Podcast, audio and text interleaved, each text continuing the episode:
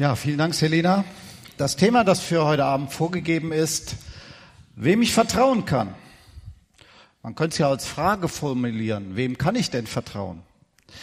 Darum geht's heute Abend und äh, ich möchte den Text dazu lesen aus dem ersten Kapitel des Johannesevangeliums. Hier vorne habe ich gesehen, liegen Bibeln. Wer eine sich holen möchte zum Mitlesen, sehr gerne. Johannes Kapitel 1 ab Vers 35.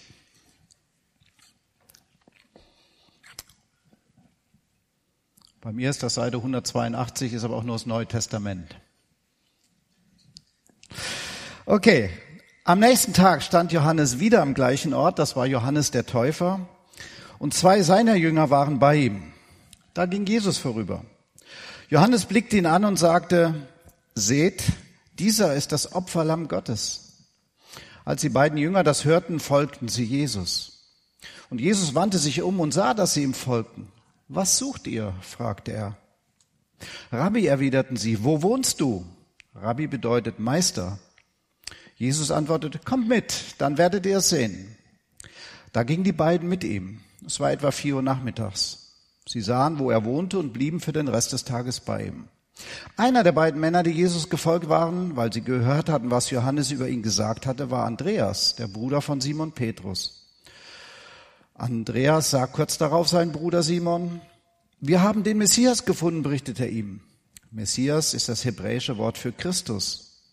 Dann nahm er ihn mit zu Jesus. Jesus blickte ihn an und sagte, du bist Simon, der Sohn des Johannes, du sollst Kephas heißen. Kephas ist das hebräische Wort für Petrus und bedeutet Fels. Als Jesus am nächsten Tag nach Galiläa aufbrechen wollte, begegnete ihm Philippus. Folge mir nach, sagte Jesus zu ihm. Philippus stammte aus Bethsaida, der Stadt, aus der auch Andreas und Petrus kamen. Philippus wiederum sah Nathanael und sagte zu ihm, wir haben den gefunden, über den Mose im Gesetz geschrieben hat und der auch bei den Propheten angekündigt ist. Es ist Jesus, der Sohn Josefs, er kommt aus Nazareth. Aus Nazareth? entgegnet Nathanael, was kann aus Nazareth Gutes kommen? Doch Philippus sagte nur, komm mit, überzeug dich selbst. Als Jesus Nathanael kommen sah, sagte er, seht, da kommt ein wahrer Israelit, ein durch und durch aufrichtiger Mann. Verwundert fragt Nathanael, woher kennst du mich? Jesus antwortete, schon bevor Philippus dich rief, hab ich dich gesehen. Ich sah dich, als du unter dem Feigenbaum warst. Da rief Nathanael, Rabbi, du bist der Sohn Gottes, du bist der König von Israel. Jesus entgegnete, weil ich dir gesagt habe, dass ich dich unter dem Feigenbaum sah, glaubst du? Aber du wirst noch viel Größeres erleben. Und er fuhr fort, ich versichere euch, ihr werdet erleben, dass der Himmel offen steht und die Engel Gottes von dem Menschensohn hinauf und zu ihm heruntersteigen. Ich möchte diesen Text heute Abend mit euch in drei Punkten, ist ja so der Klassiker bei einer Predigt, aber die kann man sich halt auch gut merken, in drei Punkten bedenken. Das erste, eine große Sehnsucht. Was wollt ihr? Im ganzen Kapitel wird von einer Sehnsucht und von Erwartung gesprochen. Vers 20 sagt Johannes der Täufer, ich bin nicht der Messias. Viele suchten den Messias und warteten auf ihn und dachten, er ist es. Nein, ich bin es nicht, ich berichte nur für ihn.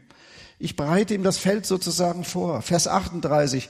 Was wollt ihr? fragt Jesus. Ihr habt doch was auf dem Herzen. Was ist das? Was sucht ihr? Was wollt ihr? Vers 41. Wir haben gefunden. Vers 45 genauso. Wir haben den Messias gefunden. Eine große Sehnsucht im ganzen Land.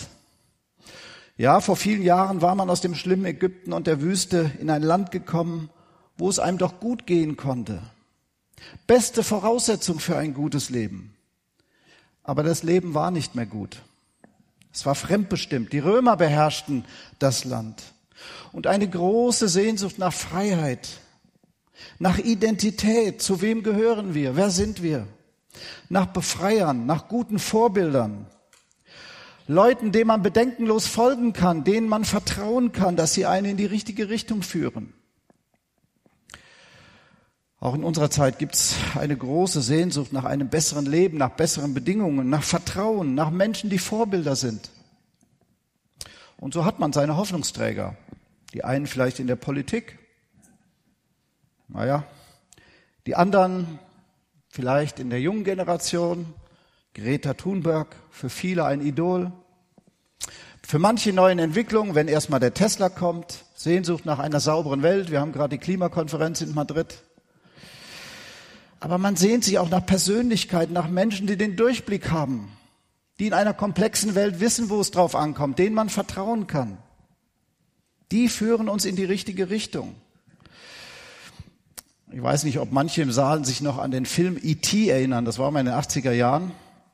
Steven Spielberg hat den gedreht von diesem netten Wesen aus dem Weltraum, das Wunder tut und Wärme verspricht. Und Spielberg wurde einmal gefragt, ob die Welt so schlimm sei, dass man jetzt schon solche Märchen braucht. Und Spielberg antwortete, die Welt hat immer Märchen gebraucht. Ich spüre, dass die Menschen sich nach, einer, sich nach einem Freund aus einer anderen Welt sehnen denn auch ich fühle mich leer und allein. Und da mache ich eben IT und befriedige offensichtlich ein allgemeines Bedürfnis. Von IT habe ich immer geträumt. Ich habe ihn erfunden, als ich zehn Jahre alt war. Ich wollte einfach ein Wesen aus dem All als besten Freund haben. Sehnsucht, große Sehnsucht. Man sehnt sich nach Idolen, nach Musikern, und auch nach Sportlern, die einem Vorbild sind, die Idol sind. Viele, viele Menschen in dieser Welt haben im Sport ihre Idole. Ich war auch ein Junge, der sich danach gesehnt hat, mal Fußballprofi zu werden. Ich wusste aber schnell, dass es dafür lange nicht reicht. Aber dann hat man so seine Idole. Das Jahrhunderttalent. FC Bayern, Nationalmannschaft, Sebastian Deißler. Vielleicht erinnert sich der eine andere an ihn das große Talent Deutschlands, die große Hoffnung. Und im zarten Alter von 27, im besten Fußballalter, tritt er zurück und sagt, es geht im Fußball sehr viel um Status, um Macht, um Ego, um Titel. Das Geschäft hat zu schnell Besitz ergriffen von mir. Ich habe nie Zeit gehabt zum Wachsen. Ja, ich hatte nie Zeit zum Erwachsen zu werden. Ich hatte noch nicht mal Zeit, Fehler zu machen. Ich trug eine Maske. Innerlich habe ich dagegen rebelliert. Ich kam mir so lächerlich vor. Ich saß in meiner Wohnung. Ich war bekannt in ganz Deutschland. Ich war oben angekommen. Vor der Tür stand ein Mercedes. Aber das alles hat mich nicht glücklich gemacht. Ich habe mich gefragt, war es das jetzt? Ich bin totunglücklich. Das sagt einer, wo Hunderttausende vielleicht in Deutschland so sein wollen wie er. Ich bin totunglücklich. Und ich möchte noch ein Zitat lesen ich weiß nicht, ob den noch jemand kennt. Können wir mal testen. Uli Borowka. Jemand so alt, dass er noch, den noch schon kennt. Ja, danke. Borussia Mönchengladbach, dann Werder Bremen, auch Nationalmannschaft. Ich lese mal ein paar Zeilen aus seinem Buch. März 96, vor vier Jahren war ich auf dem Gipfel, damals Lissabon, 2 zu 0 mit Werder Bremen im Finale des Europapokals, der Pokalsieger gegen AS Monaco. Europapokalsieger, was für ein schönes Wort. Dieter Eils schor mir eine Glatze. Ich sah aus wie eine Bowlingkugel. Eine Bowlingkugel, die gerade den Europapokal gewonnen hat. Werder und Monaco, Lissabon, Alofs, Rufer. Rehagel betritt deutschen Boden. Die Fans, der Jubel, der Ruhm. Das Gefühl, einer der besten Fußballer der Welt zu sein. Der Eisenfuß, die Axt, so nannte man ihn. Ein Held. Meine Fresse ist das lang her. Jetzt sitze ich auf einer dreckigen Matratze in meinem leeren Wohnzimmer, in meiner leeren Villa Voll bin nur ich und das nicht zu knapp. Hab einen Kasten Bier und vier Flaschen Wein gesoffen. Jetzt sind sie alle weg, seine Frau, seine Kinder. Ich habe nicht alles jetzt gelesen. Meine Frau ist mit unseren beiden Kindern zu ihren Eltern geflohen, weil ich sie sturzbetrunken im Streit mit dem Kopf gegen die Wand geschlagen habe. Sie wird nicht mehr zurückkommen. Bei Werder haben sie mich rausgeschmissen. Sie sagen, ich habe ein Alkoholproblem. Ich bin 33 Jahre alt, die Knie tun weh, meine Karriere ist im Eimer. Die Autos vor der Tür habe ich verkauft. Vergangene Woche habe ich ein Umzugsunternehmen angerufen. Möbel, Klamotten, Fotos, Tische, Schränke, Stühle, Teller, Tassen, Gläser, Pokale, Medaillen, Urkunden, alles ist weg. Ich habe den Möbelpackern die neue Adresse von meiner Frau und meinen Eltern in die Hand gedrückt. Weg, bloß weg mit dem Zeug. Der Makler war auch schon hier, die Villa wird verkauft, nur ich bin noch da. Ich, die Matratze, ein Kühlraum voller Alkohol und die Hausapotheke zurück auf der Matratze, ich öffne die nächste Flasche Wein, leere sie, öffne die nächste, versuche die Einsamkeit, die Leere, die Angst und Trauer zu ertränken. Aber heute klappt das nicht, heute nicht, heute muss ich zu drastischen Maßnahmen greifen. Ich gehe ins Bad, hol den Karton mit den Tabletten, Schmerztabletten, Schlaftabletten, der ganze Karton ist voll damit. In der Küche steht noch ein letztes großes Glas. Tabletten und Glas stelle ich vor meine Matratze. Mir ist da eben ein Gedanke gekommen. Was, wenn ich morgen nicht mehr aufwache? Würde mich jemand vermissen? Braucht mich noch jemand? Brauche ich mich noch? Wäre es nicht besser, der ganzen Scheiße ein Ende zu bereiten, sich hier und jetzt zu verabschieden?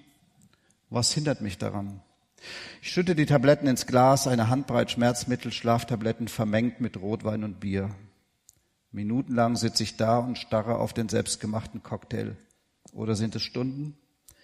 Jetzt, ich nehme das Glas und leere es in einem Zug. Mein Name ist Uli Borowka und ich werde mir jetzt das Leben nehmen. Dass er überlebt hat, versteht sich von selbst, sonst hätte er das Buch nicht schreiben können. Er war zweimal bei uns im Sporthotel Glockenspitze, hat darüber berichtet. Und ich habe ihn gefragt, wie konnte es dazu kommen, weil er erzählt hat, ich habe während meiner Fußballkarriere jeden Tag eine Kiste Bier, nicht eine Flasche, eine Kiste, vier Flaschen Wein und eine Flasche Whisky getrunken. Täglich. Da wären wir, glaube ich, biologisch tot. Und er sagt, das kann ich dir sagen. Als ich bei Borussia Mönchengladbach meinen ersten Profivertrag unterschrieb, da habe ich schnell gemerkt, mein Talent reicht eigentlich. Im Vergleich zu Lothar Matthäus und anderen Helden. Und ich hatte Angst, nicht dazuzugehören. Ich hatte Angst, dass sie mich nicht akzeptieren. Und dann bin ich mit den Jungs um die Häuser gezogen, jeden Abend. So viele Sehnsüchte in unserer Welt, so viele Erwartungen und so viele Enttäuschungen und so viele Vorurteile. Da wird sowieso nichts raus. Der wird das nie packen. Die kann das sowieso nicht. Wie oft erleben wir das bei uns im Jugendsport, dass Jugendliche sagen, das höre ich tagtäglich von Eltern, Ausbildern, Trainern oder wem auch immer. Vorurteile. Was kann aus Nazareth schon Gutes kommen, sagt Nathanael. Der hatte auch seine Vorurteile. Der kann mich doch nicht weiterbringen. Der kann doch meine Sehnsüchte nicht erfüllen. Und so ist auch heute der Verdruss groß in die Politik. Das bringt doch sowieso nichts. Die können das doch sowieso nicht. Es ist viel Skepsis da, aber so viel Sehnsucht. Was wollt ihr, fragt Jesus die Jünger. Was liegt euch auf dem Herzen? Was ist eure Sehnsucht heute Abend? Was ist deine Sehnsucht? Ich meine jetzt nicht das neue Smartphone zu Weihnachten oder den neuen iPad oder die Klamotten, sondern was ist tief in deinem Herzen, was du dir wünschst? Wonach sehnst du dich? Vielleicht hat dir auch noch keiner gesagt, dass du wertvoll bist, dass du gebraucht wirst, so wie du bist. Wonach sehnst du dich? So viele Jugendliche sehnen sich nach etwas. So viele möchten gerne ausbrechen aus dem Gefängnis, in dem sie sich fühlen. Ich möchte noch ein Zitat lesen, den kennen ja wahrscheinlich alle gar nicht mehr. Andrew Agassi. Oh, wer ist denn Andrew Agassi? Das wusste ich, dass das kommt. Der Mann von Steffi Graf. Stimmt auch. Aber er war auch selber ein großer Tennisspieler. Nummer eins der Welt, Grand Slam-Sieger und der sah auch noch gut aus, Schwarm aller Teenager, vor allen Dingen der weiblichen, aber es ist schon ein bisschen her. Der hat auch ein Buch geschrieben und ein Kapitel schreibt er über die Zeit, wo er acht Jahre alt ist. Ich kann nur ein paar Zeilen lesen, könnt ihr euch mal kaufen und mal lesen, da schreibt er, der letzte Ort, an dem ich außer auf einem Tennisplatz sein will, ist ein Auto mit meinem Vater am Steuer aber es gibt kein Entringen. Ich bin dazu verdammt, meine ganze Kindheit abwechselnd in diesen beiden Gefängnissen zu verbringen. Und dann beschreibt er das erste Match, die ersten Turniere und dann das erste Match, was er verliert. Steht unentschieden und dann heißt es, dann kommt der Moment. Der nächste Punkt entscheidet über Sieg oder Niederlage.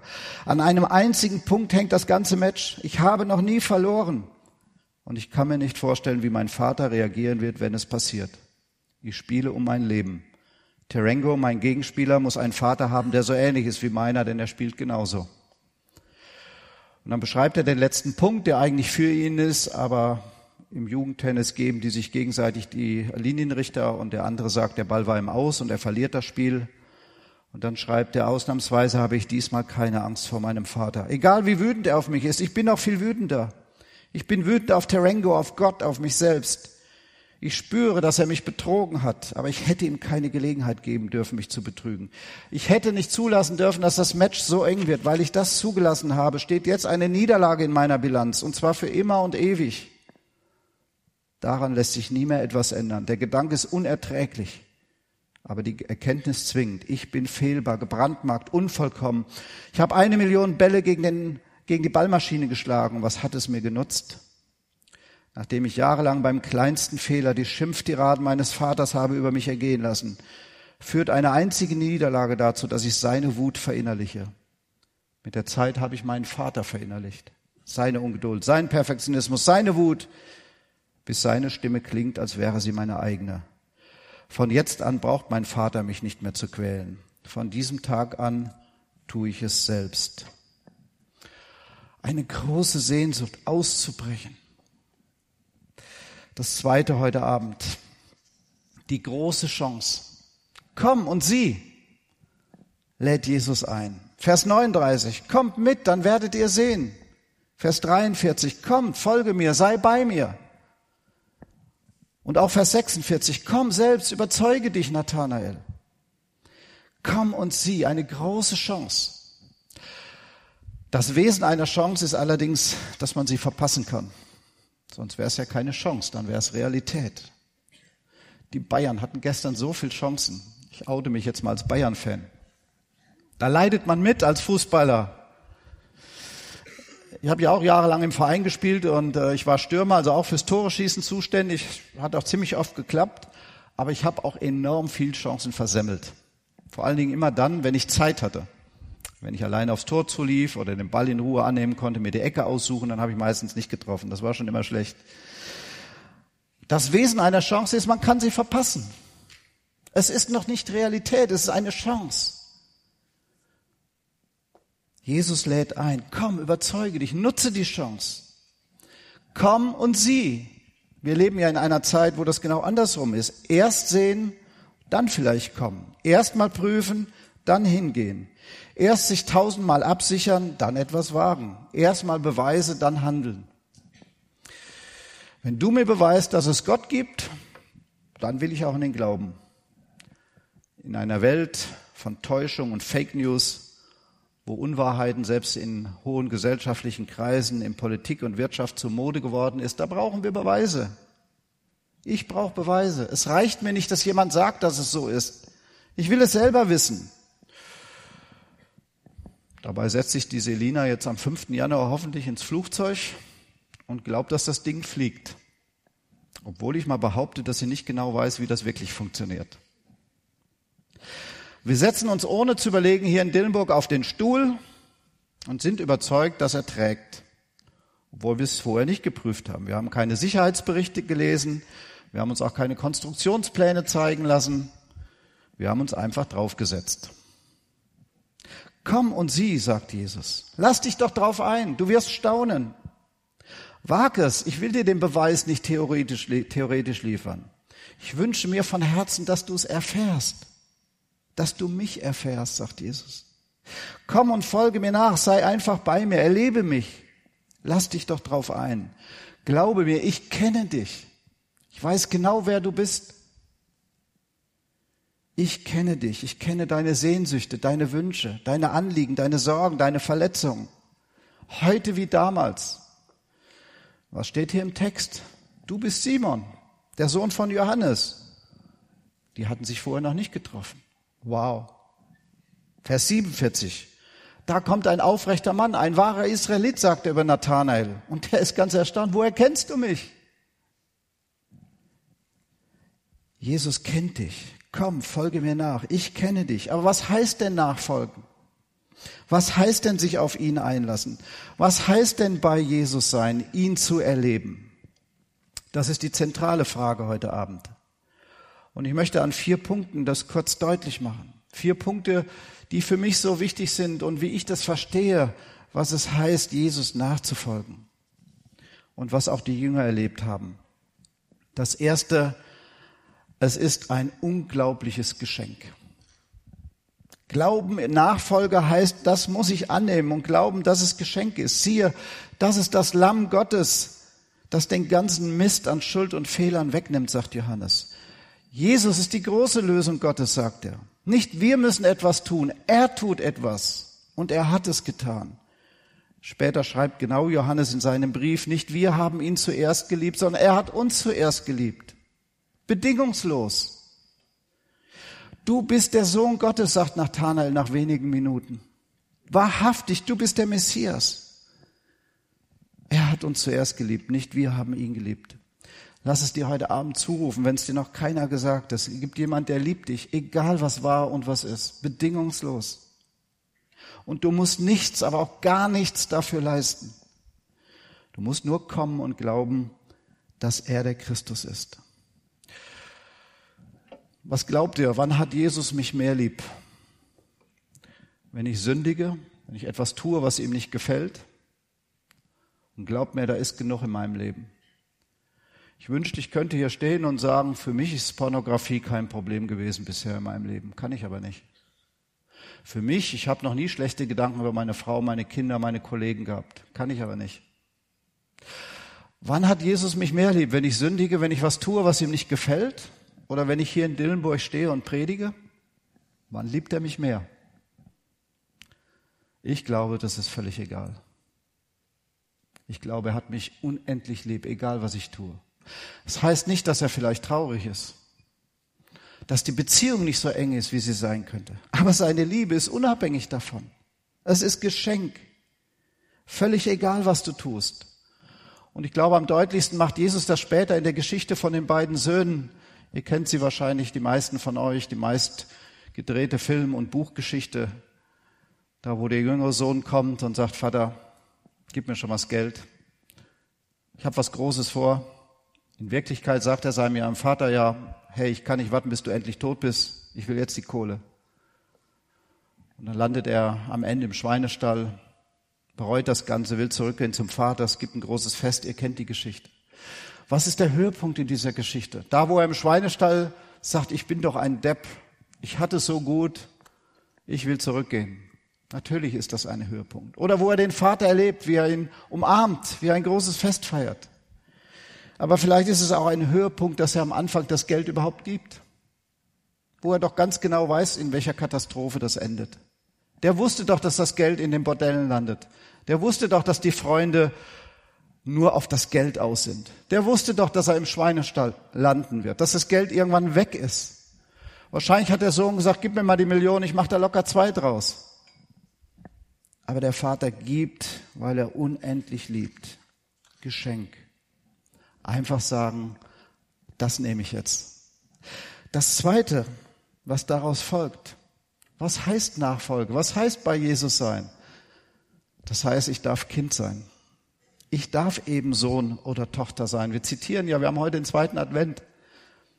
Und da wird oft in der Advents- und Weihnachtszeit Galater 4, Vers 4 zitiert. Als die Zeit erfüllt war, sandte Gott seinen Sohn. Ja, da feiern wir Weihnachten. Aber warum denn? Da steht ein Vers später, auf dass wir Kinder sind und nicht mehr Sklaven. Wir dürfen Kind sein. Ich darf Papa sagen. Und noch mal kurz zu der Geschichte.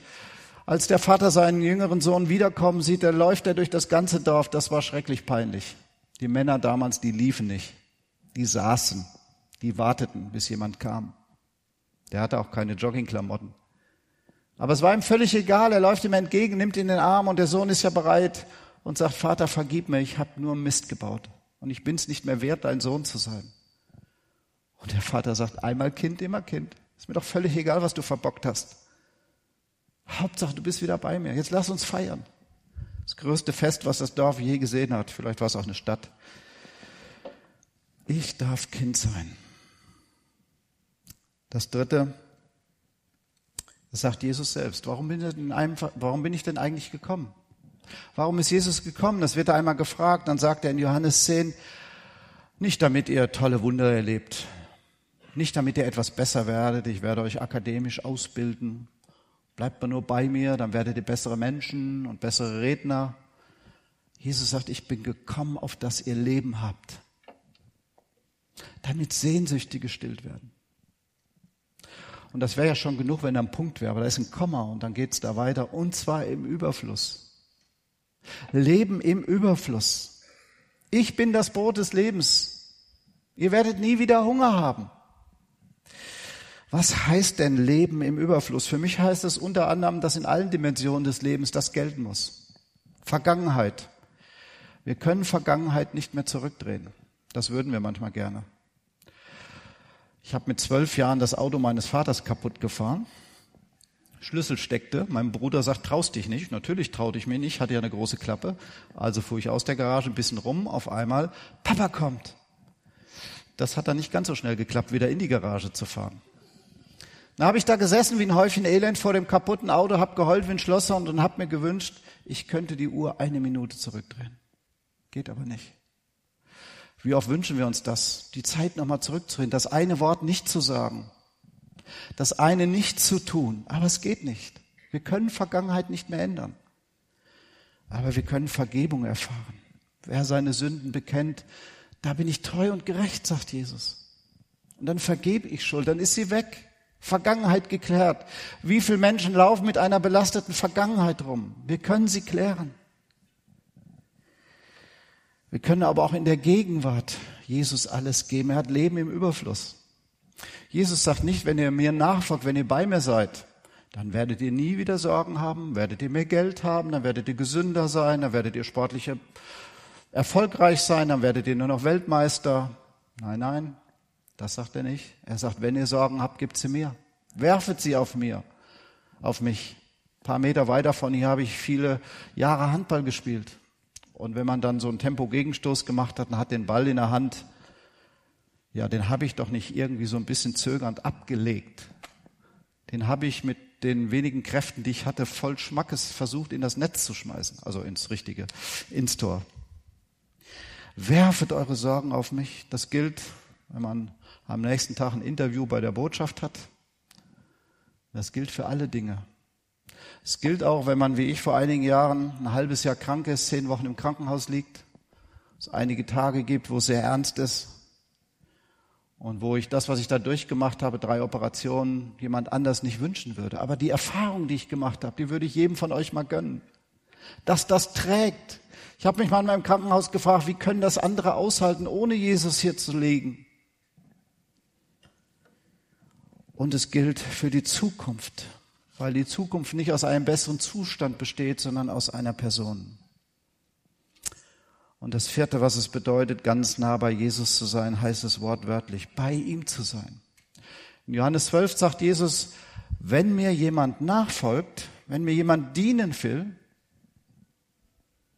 dann wird er da sein, wo ich bin. Wo ich bin, wird auch mein Diener sein. Und der Vater wird ihn ehren. Das wäre eine eigene Predigt wert. Was es bedeutet, vom allmächtigen Schöpfer geehrt zu werden. Wir sind ja alle so ehrsüchtig, also ich zumindest. Kenne euch ja nicht. Ich habe das immer falsch verstanden. Ich habe gedacht, so als Christ, du musst doch jetzt tun und machen und dies und jenes und hoffentlich kommt Jesus hinterher. Und dann steht da auf einmal, wo ich bin, wird auch mein Diener sein. Da sagt Jesus nicht, wo du immer auch hingehen wirst, ich bin, lauf hinter dir her. Nachfolger heißt da zu sein, wo Jesus ist. Nicht leisten müssen, um ihn zufriedenzustellen. Und deswegen möchte ich etwas sehr Persönliches an der Stelle sagen. Es hat auch mit meiner Biografie zu tun, wie ich aufgewachsen bin. Im Umfeld des Wortes Sünde habe ich immer Angst gehabt vor einem Gott, der mich jetzt bestraft. Wie so ein Polizist, der guckt, was macht man falsch und dann gibt es ein entsprechendes Ticket. Ist nur die Frage, wie groß das ist oder wie teuer.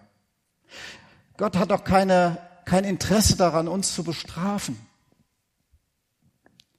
Deswegen möchte ich Sünde nicht mehr mit Strafe in Verbindung bringen, sondern mit gestörter Beziehung. Natürlich kann Jesus das nicht gut finden, wenn ich schuldig werde. Dann ist er traurig. Manchmal freut er sich über mich, manchmal ist er traurig.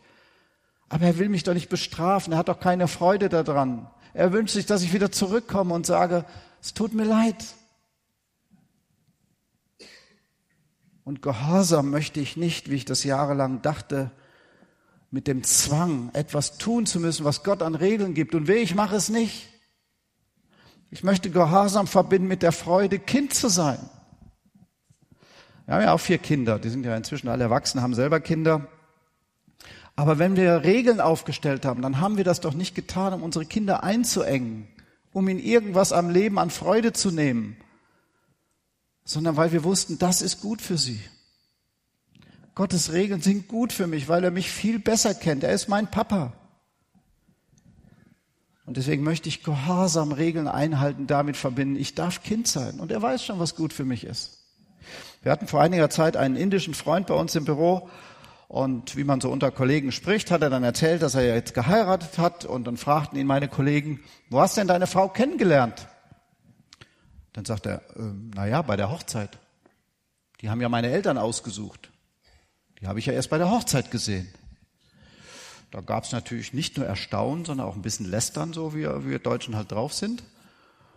Und äh, es geht doch gar nicht. Also wie kannst du denn jemand heiraten, den du noch nie vorher gesehen hast? Und dann war der ganz traurig. Er sagt, das verstehe ich nicht, dass ihr euch darüber lustig macht. Meine Eltern kennen mich doch viel, viel besser, als ich mich kenne und mich viel länger. Die wissen doch viel besser, wer zu mir passt. Ich will das jetzt nicht in Dillenburg einführen, keine Angst. Aber es hat mir es ist mir tief ins Herz gegangen. Ja klar, Gott liebt mich, er kennt mich, er weiß, was gut für mich ist. Komm und sieh, erlebe, was Nachfolge bedeutet. Ganz nah an Jesus zu sein, Kind sein zu dürfen, annehmen, nicht meinen, ich muss ihn zufriedenstellen. Wenn ich behaupten würde oder wenn ich es anders wäre, dass Gott mich noch ein bisschen mehr liebt, wenn ich immer gut bin, und ich würde hier stehen und sagen, ich weiß, dass Gott mich liebt hat, mich lieb hat, dann wäre ich ganz schön arrogant. Dann würde ich ja nichts anderes sagen, als Gott hat auch einen Grund, mich lieb zu haben. Ich bin schon ganz schön cool. Gott liebt mich, als ich mich selber noch gar nicht kannte. Aber hier im Text steckt noch was Drittes. Das dritte heute Abend, die große Verheißung. Wir werden noch Größeres sehen. Das sagt er dem Philippus hier an der Stelle dem Nathanael und dem Philippus. Die große Verheißung, wir werden noch Größeres sehen. Vielleicht kannst du das mal eben weiterklicken. Auch da drei kurze Punkte. Was ist denn das Größere? Da ist, da wäre ganz viel aufzuzählen. Ich finde, das erste, was etwas unheimlich Großes ist, wir dürfen in seinem Team sein. Er hat uns ja nicht nur neues Leben geschenkt, er sagt den Jüngern, das lesen wir in Johannes 20, das war die Situation, Jesus war tot.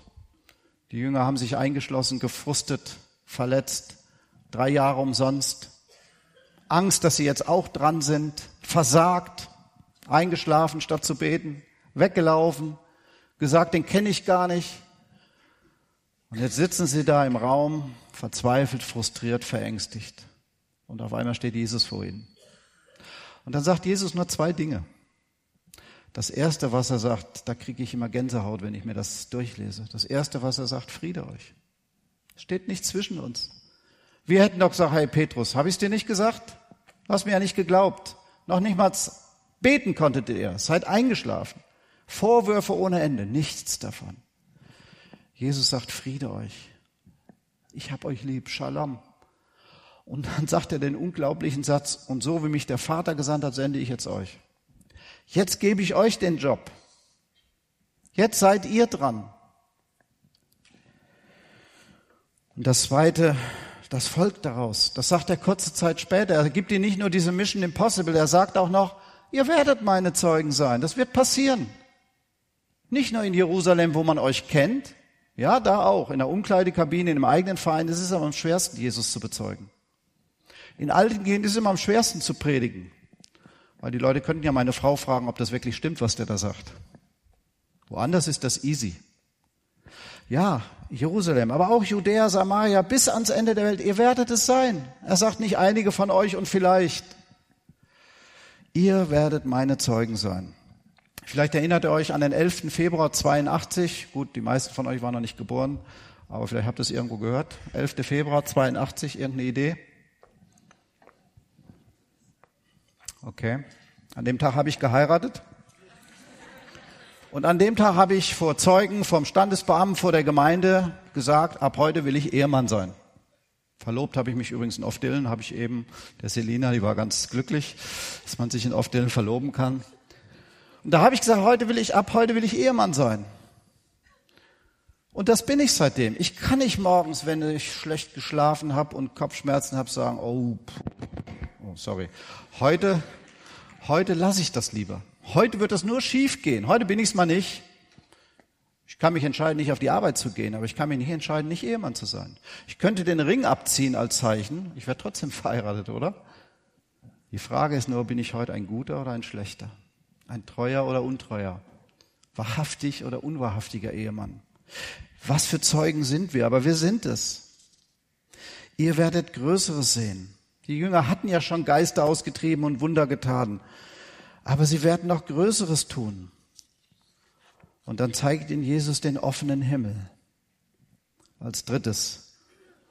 Und er bezieht sich dabei auf den Traum Jakobs von der Himmelsleiter. Jesus hat den Himmel wieder geöffnet für uns. Er hat die Wiedervereinigung zwischen Himmel und Erde realisiert. Und egal, wie wir uns den Himmel vorstellen, eins ist gewiss, in der Nachfolge Jesu zu sein, hinzugehen und zu sehen, komm und sieh, sich darauf einzulassen, bedeutet für immer und ewig mit ihm zusammen zu sein. Im Neuen Testament wird diese Nachfolge, der Glaube mit Jesus oft verglichen mit einem Lauf, einem Wettkampf. War nicht nur der Paulus, der das so geschildert hat, ich habe den guten Lauf gekämpft und so weiter. Auch im Hebräer Kapitel 12 lesen wir das. Und dann heißt es, wir sollen laufen, möglichst ohne Belastung, also ohne viel Gepäck. Da wird die Schuld angesprochen. Und dann immer das Ziel vor Augen und vor allem den Blick nach oben auf Christus, auf dem, dem ich nachfolge.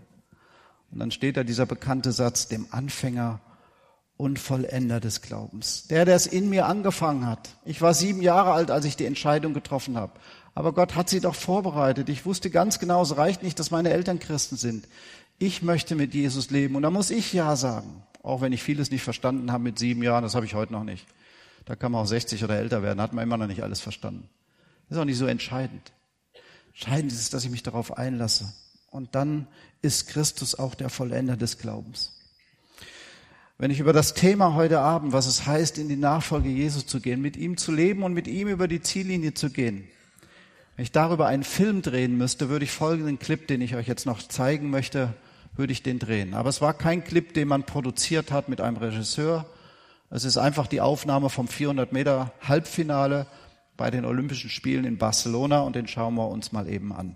Der ist nicht sehr gut von der Qualität, aber es reicht, um es zu verstehen, was da passiert ist.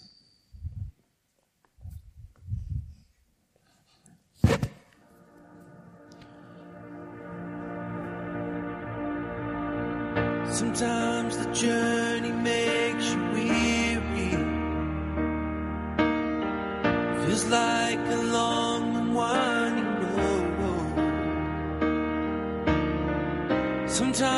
Life can lose its meaning. But you might be surprised to find some hope. Maybe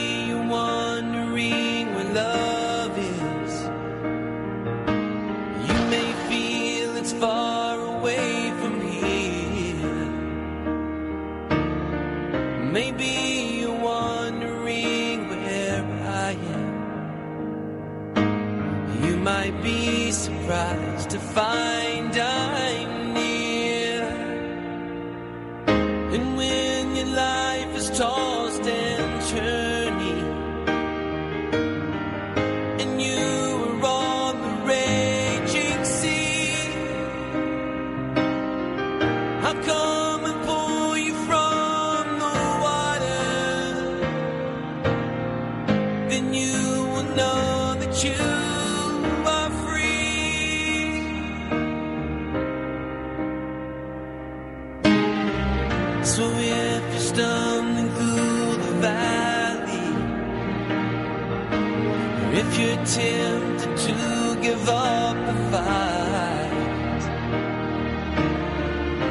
child.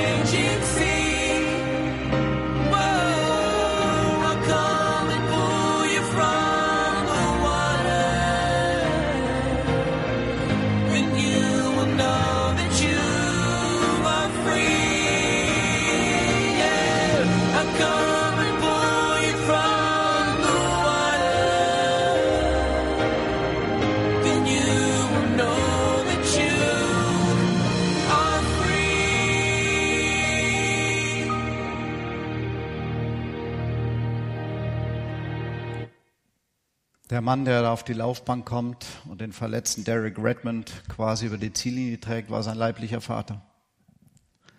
Ich hab dich lieb. Egal, ob du es geschafft hast oder nicht, du eine Medaille holst oder nicht. Und er trägt ihn fast über die Ziellinie. Und darf ich das so abschließend, so naiv, so kindlich sagen, so stelle ich mir das ungefähr vor, wenn ich einmal, wenn Jesus mich abruft oder wenn er uns gemeinsam holt dass Jesus dann zu seinem Vater sagt, den Hannes, den kannst du gleich durchlassen. Der ist perfekt. Den kenne ich. Bei dem habe ich gewohnt. Da war ich nicht nur zu Besuch, da habe ich gewohnt. Nicht nur ein Wochenende, jahrelang. Den kenne ich. Der ist super, der ist perfekt. Nicht, weil ich perfekt wäre, sondern weil er mich perfekt macht. Und wenn ich selber nicht mehr laufen kann, dann trägt er mich über diese Ziellinie.